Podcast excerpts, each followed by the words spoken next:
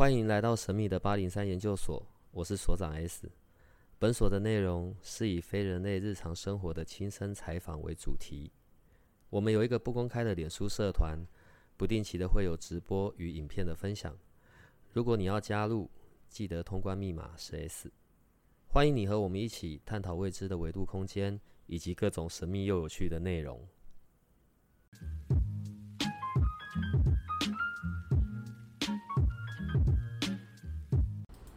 那首先要先跟各位研究生说个不好意思，就是我们这一次录音上来的时间比较晚，拖的比较久，因为我跟所长最近补充了我们的金钱卦线上课程中关于六十四卦卦意的解释，也为就是有购买线上课程的学员们提供了一个六十四卦卦意搜寻的小网站，所以录音的时间就放的比较晚。那同时间，我们这边也有灵魂事务所 Jessica 还有 Larry 的录音正在剪辑中，请大家敬请期待。那上一次我们讲到了关于阴煞还有解神这两颗小星星，他们的意思，以及可以从中去看见一些，就是你可能在哪一个宫位中有一些必须面对的问题以及解法。那有非常多的研究生，就是好像对这一块很感兴趣，都有在我们的社团中就是提问。那也有研究生就是有来来这边跟小帮手互动。那因为既然研究生们都很喜欢，所以所长就要麻烦你继续介绍这些可爱的小星星了。那因为上一次我们聊到阴煞跟解神，他们有点像是就是一对的关系，就是。关于你可能会遇到的问题，以及你的问题的解法在哪边？那我觉得我们一直都介绍了一些比较负面的、阴暗的东西。那反正既然我们是做灵性相关的节目的话，那有没有怎么样的命格主星或是小星星，可能就会让我比较容易跟另一个世界的一些存在有所连结？就是可能我农历七月随便走在路上就会撞鬼之类的。你为什么每次都要用一些很奇怪的说明？如果一张命盘在我前面，然后我要看说是不是比较容易看到一般人看不到的？假设是比较像好兄弟这一类的，我其实第一个会先看地支的位置，我会先看地支身的那个位置，不论那个上面的宫位是什么。首先，先看地支生，好，因为我讲了嘛，所有的地基从地支开始的，地支生是那一种每天日夜交叉的时候，日夜互换的那个时间点，就是在地支生。然后，所以看完了地支，接着我才会去看，看命宫跟福德宫里面所坐落的星星，然后另外也才会去看。从命宫衍生出来的三方四正里面有什么？所以我会用这样子的流程先去看。那讲到要看地支生的位置，我的地支生是官禄宫，里面没有主星，而且有一颗地空庙，是不是就没救了？我最好农历七月就是待在家里，不要出去了。如果现在要拿你的做例子，你的就是一个很标准的。好，首先呢，你的。命宫巨门线化忌，那个化忌是生年忌，好，然后另外再加上阴煞，然后呢，虽然你的地支生是官禄宫，但是它就在你的三方四正里，所以你的三方四正里面又跑出地空，你这个就是很标准的，不用管农历是不是农历七月啦，通常呢时间点一到了，你该会遇到的、听到的就会出现了。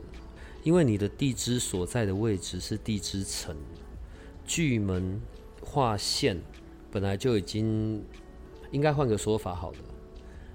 地支辰的巨门通常就会比较辛苦，但有一个很特殊的盘是，如果地支辰然后是里面是巨门，但是是新年生的人。反而这就是一个很奇妙的一个很好的格，在紫微斗数里面有各式各样的格局嘛，什么什么子府朝环呐，然后路路马交驰啊。如果你是新新年生的，然后你的巨门命宫落在辰，这是一个很奇妙的格，叫做化星反贵，这是比较少见的。因为通常如果巨门落在辰，就是你知道，像你的命盘上面就很多奇妙的东西。那我们今天不讲这个，单看三方四正，从命宫出发，三方四正一定会会到的。对宫迁移，然后另外两边官禄财帛，里里面又有地空，这个就是我说的，我会先看的这几个位置。所长一直都就是一直都很关注，就是地支的位置。那像这一次我们提到的是地支生，那就是先不论先不论上面是什么宫位，就是我不不管哪个宫位落在地支生，那。地支真的会对我的这些里面的星星有影响吗？地支的影响，呃，应该是这样子说，地支是代表我们潜在的个性，可是当它反映在宫位以及与上面的主星，就会很有趣。我举一个最明显的例子，就是那个太阳跟太阴吧。太阳，男性贵人主男性，太阳嘛，我们天上看到的太阳。太阴指的是月亮，女性贵人，女性亲属。如果啊，太阴现在落在地支四，那个时间点是大白天，所以如果是太阴在四，一定是线，妙望平线的线。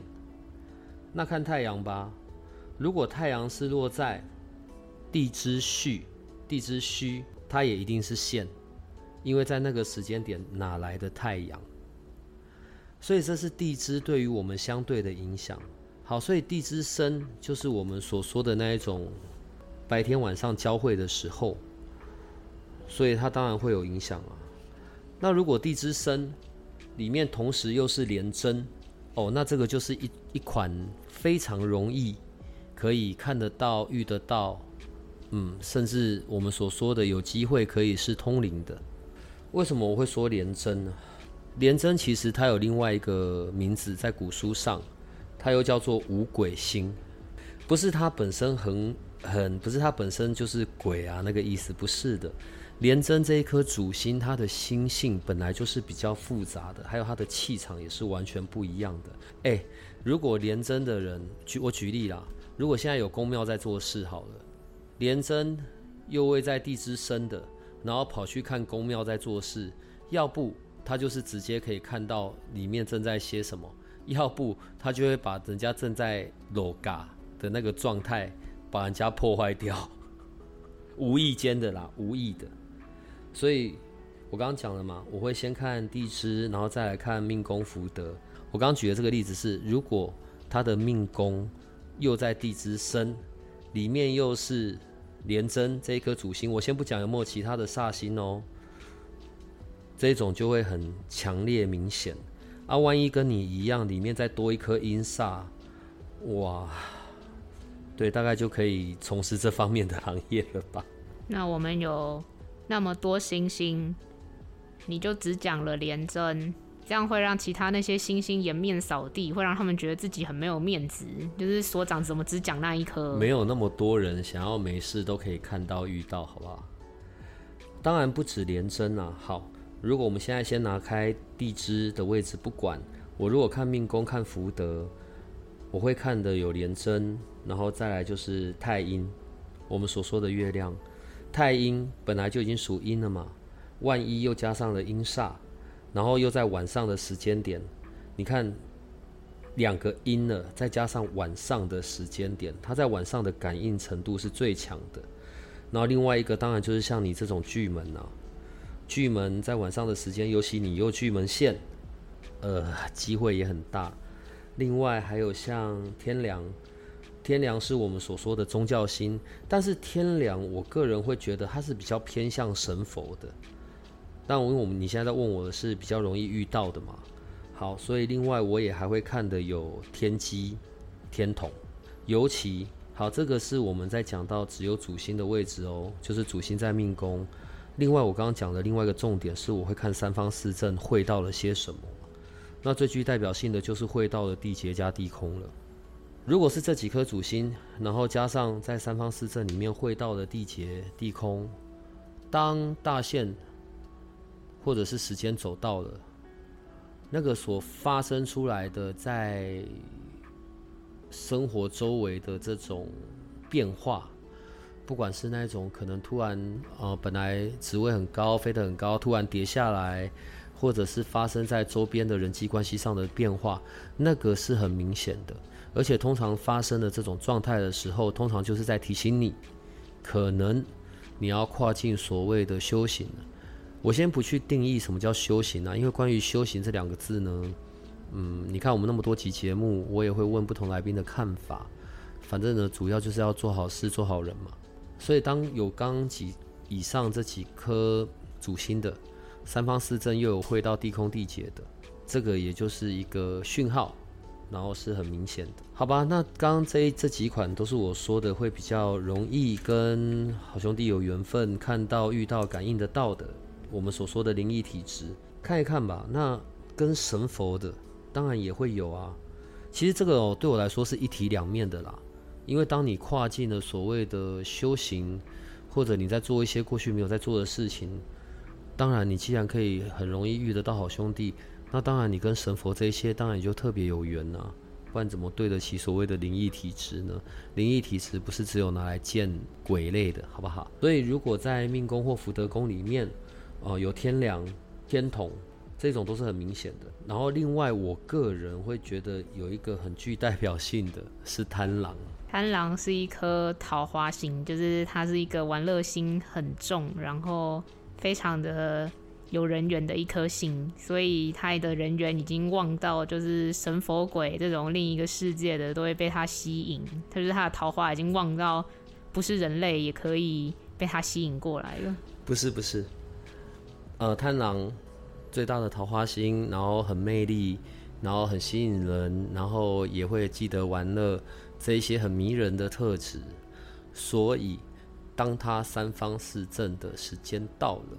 当他大限流年的时间到了，像我刚刚讲的，里面出现了地空地劫，时间一到一碰，会发生一些事情或者一些状况，让他突然间的大彻大悟，然后就是那个时间点，他就会踏上可能跟神佛有关的那种道路。我指的不会是说他可能就去出家啊，当和尚，不是的。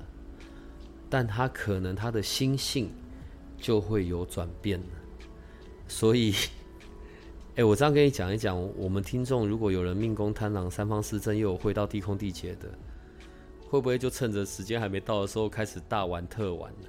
千万不要这样嘿！刚刚有讲到就是地支，因为是那个时间嘛，就是大家的地支一定都一样。然后我看了一下我的地支子。有太阳，但是太阳是线，因为子时是晚上嘛，所以对你这样就理解了。不可能时间有太阳，你有太阳，所以它绝对不会是妙望平，它绝对不会，它一定是线的，因为位置就不对嘛，它无法发挥出它真的实际的那一个用处。好，你现在又用你的，那我就讲你的，很有趣的一件事，就举你的例子，如果在地之子的太阳是太阳线。当然，这一些都是有固定的排列组合的。我说的是主星的部分。可是，如果你现在的太阳是在你的福德宫，也就是在地支五的位置，那它一定是太阳庙。那它的作用就会完全不一样了，因为它对到时间了嘛。所以，那一个那一颗在午时的太阳，是不是就会很旺盛？是不是照的地方就会很多？那所以，你的其他的那些可能会有影响的一些主星。它所呈现出来的结果就会完全不一样了。那刚才提到说，就是我是化星反贵格，像所长的话，就是我知道所长的格局也很特别，所长是双星杀破狼，就是杀破狼加子午连。那有没有什么就是一些比较？毕竟所长是紫微斗数专门的，那我也只是一知半解，在旁边。听所长讲，然后班门弄斧这样子。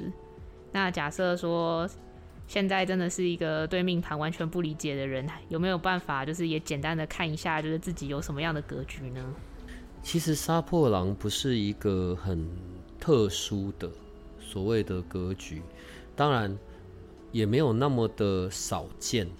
好，杀破狼的意思只是说，在命宫出发，它的三方四正里面有七杀、破军、贪狼这三颗星，对于杀破狼都有一些共同的见解。例如，这个格局的人核心就是可能是很变化的，OK，然后起伏。当然，你得看这三颗星各自所在的宫位在哪里，这是一个很基本的格局，是从这个格局再来细化。才会看到其他衍生出来的，对我们会有影响的。你说其他一些比较特别的格局，那我举一些例子好了。像除了杀破狼之外，另外还有一个比较有名的，就是积月同梁。积月同梁就是里面会有天机、太阴、天同、天梁。OK，因为刚刚我们讲杀破狼主变化嘛，然后它是很动荡的。可是积月同梁的人，他的人生际遇。就会比较缓和平顺。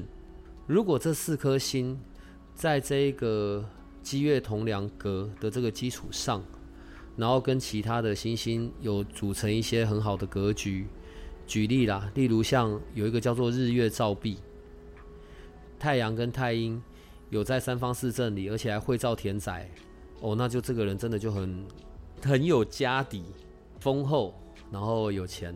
另外一个，如果说那个他的天同跟太阴是在地支午，你看哦，太阴月亮在地支午没有那么的好，可是，在格上面，如果天同太阴在地支午里面，居然还有擎羊，擎羊是一颗凶星嘛，就会变成了一个叫做马头带剑格，那就是要出去冲的。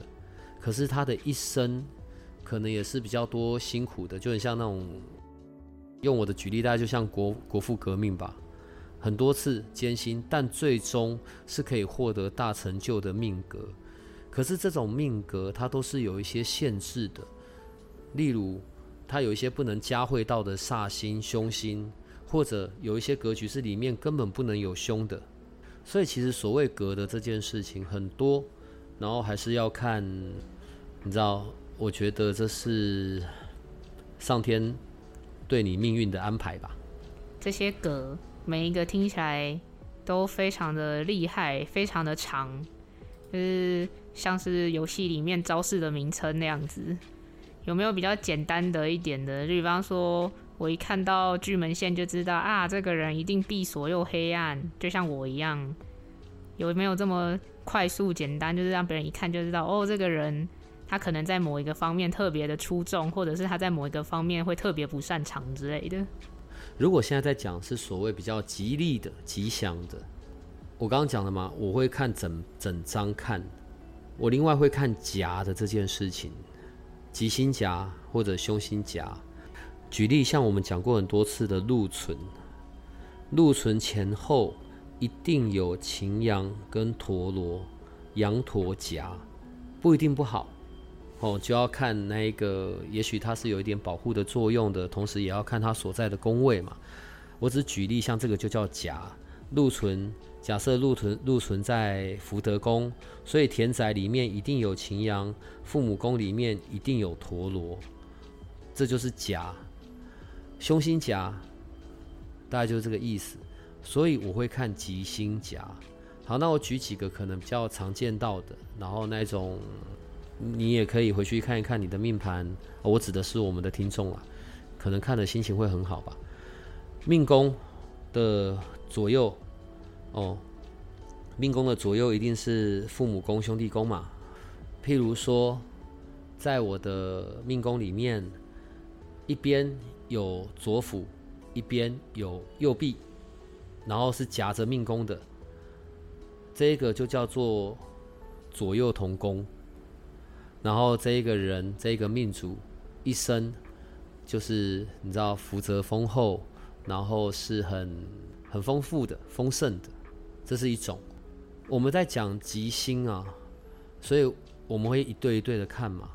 吉星里面，天魁、天月一组，文昌文曲一组，左辅右弼一组，然后禄存天马一组，对，然后另外我们还会看，另外我们还会看化权、化禄、化科。好，所以我们刚刚举了一个例子，左辅右弼的甲。另外一个是，如果命宫两边里面是有文昌、文曲，这个也叫做吉星甲。像这个甲就叫做文贵文华。这个命主多学、广博，什么都懂，在学问上面是很好的。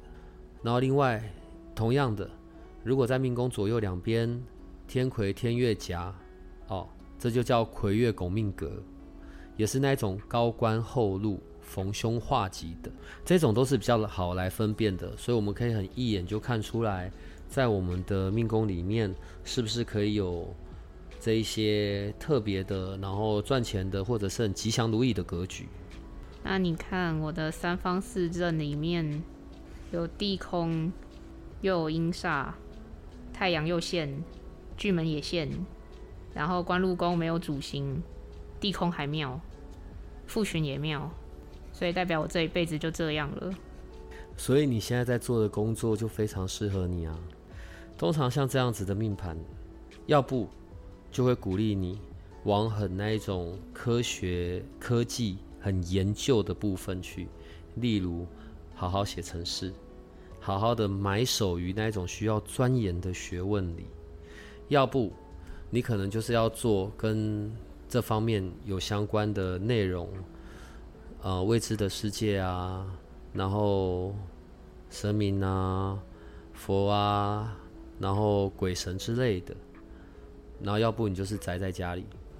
我非常喜欢宅在家里这个选项，但在这一个命盘里面，你选择那一个选项对你不会有什么好处的，因为这一个过程。如果我现在加上大限，然后还有流年下去看，这个过程不是短暂的，这会是一个长期的。直到某一刻你愿意臣服了，你愿意开始往这个方向去发展，不是说你一定要去当鸡桶、当桌头，不是的。但你可能就要开始往这个方向去。你知道，有的时候我们在和和盘的时候。我们甚至可以在两个人的关系里，然后去看到是不是有关于过去式的那一种互动的方式或者纠缠。我觉得用纠缠这个字也有点可怕了。我会讲到这里，是因为像你这一个盘，我们当然在聊这些，这是我们节目嘛。我们之前就聊过关于有前世因果的这件事情。像你的这个盘，它就很标准的在说，可能在前世的时候，你是有在这样子的修行上面的。我只要能安稳的当麻瓜，我就非常的谢天谢地了。你现在在这里，某个程度上也不是一般一般的麻瓜了，好不好？那我们的命盘十二宫十二个地支嘛，那在每一个地支的上面，我不知道是不是每个排盘的工具都是放那边啦，但就是。地支的字上面就可能甲乙丙丁戊己庚辛嘛，然后上面就有一个小字或两个小字，就比方说什么灵官、官带、沐浴、长生，那个是在讲什么的？呃，整个紫紫微命盘上面是有很多种不同的星系所组成的。然后你现在讲的那一个叫做长生十二星，它有分阴阳男女，然后逆时针、顺时针走。它是不一样的，在日常时候，我们只看命盘，它的影响没那么大。但是当我要看流年跟小线的时候，它的影响就会比较大了。如果从按照顺序来，它分别是胎、养、长生、沐浴、冠带、离、灵官、地旺、衰、病、死、木、绝，所以这就是所谓的长生十二星。它也是另外一个影响流年的基础，在胎的那个位置的时候，代表着是生育、着胎、着床，生命刚开始。如果刚好是在你的命宫里面，是在胎的这个位置，它表示的是啊，这个人开始万事起头难，然后很重视细节。哦，如果是在养的那个位置，它在代表的是生育，它已经成型了。然后他在说的是活动力很强盛。如果是在长生，它代表的是生育，生出来了，要出来了。在意义上面代表的是哦，这一个时间点会很重视学习，很重视成长的。啊，小孩生出来是不是就要洗澡？所以这时候就会代表就是沐浴了。沐浴也代表着生育、桃花。有魅力，在古代是先成家而后立业的，可能十几岁就结婚了。当然，如果在这一个位置上面，可是却又遇到有凶星，那就要小心会有桃花是非了。然后接着冠带起运了，成年了，运势开始往上走了。古人的那一种绑带子的冠带，灵官。就代表着升官嘛，有领导力，然后地旺就是你的整个运势的最巅峰了，然后升官发财的那个时间点，然后接着到衰，开始走下坡消沉，因为你已经去过最巅峰了嘛，所以开始往下走，但也不用太担心啦，因为我们在讲的这个是整个在看流年跟小线，所以它是一个循环的，然后接着病哦，运气不彰。然后，但是我们刚刚讲的嘛，衰病，衰极必旺，好不好？病急必壮，所以不担心。对，接着死嘛，这个死在我们流年里面不是真的死掉了，只是就是准备要开始新的开始了。好，然后接着木，就是入木入土了。所以我说不要看这些字眼，然后就想得太极端。如果在我的小线走到木，入木入土。那就表示是可以自产的，好不好？然后最后来到绝，绝代表着灰烬重生，然后代表着可以开始绝地反攻了。对，所以它只是一个流年上面的一个循环。那我的命宫是冠带，代表我出生的时候差不多就巅峰了，所以我越长越大，就一直在往下坡路走。你你总是用。很奇怪的方式在解释我讲的紫微斗数，嗯。所以所长的命宫是什么？绝啊！所以照你的一照照你的说法，我是不是一出生就死了？没有，你出生就准备绝地反攻了。我就看你可以掰到什么程度。呃，当我们在看，你记不记得我们在最开始在讲紫微斗数的时候，我们在讲地支。我们是不是有讲到天盘、地盘、人盘？所以像子午卯酉是天盘的位置，对吧？然后地盘辰戌丑未，地盘也叫四木嘛。然后接着人盘寅申巳亥，也叫四马宫。所以这就是我在讲为什么紫微斗数它是一个立体的，并且会动的。如果加上流年的话。因为这些位置的组合，在你的每一个宫位里面，其实都有很多故事。然后，尤其再加上流年的时候。那我刚才问的是，就是在地支上面的小字吗？那我们再来看命盘，我们的每一宫左下角也有三行小小字，就什么官符、指背、官符哦，它可以重复诶。然后什么伏兵天煞贵锁那一类的，那又是什么？呃，那个是太岁十二星，太岁就是我们讲的生肖，对。然后我们拜拜的那个太岁，太岁十二星，然后还有博士十二星跟将军十二星，这些都是属于我在看大线、小线、流年这些会比较有关系的，嗯。